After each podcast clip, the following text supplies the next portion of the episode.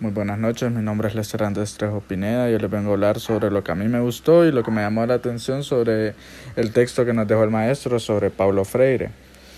Pues yo lo hice así como un tipo resumen y sobre lo que trataba, y ahí saqué mis propias conclusiones, que trata sobre de que el individuo a través del aprendizaje sistemático puede aprender a luchar por la superación y la crítica constructiva y también que puede la empresa del oprimido se concretiza a través del aprendizaje de la escuela y que también puede ser también realmente debe darle no como una adaptación a su contexto mismo que le impone a los opresores.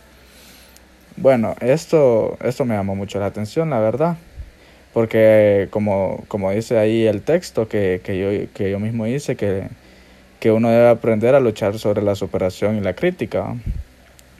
Y un pequeño resumen también que yo hice es que, que es un proceso en fase revolucionaria donde el análisis de, de, del mundo, de la opresión, es de como de pre a la transformación, no sé si me voy a entender, y de la dualidad opresor y oprimido para poder alcanzar la pedagogía.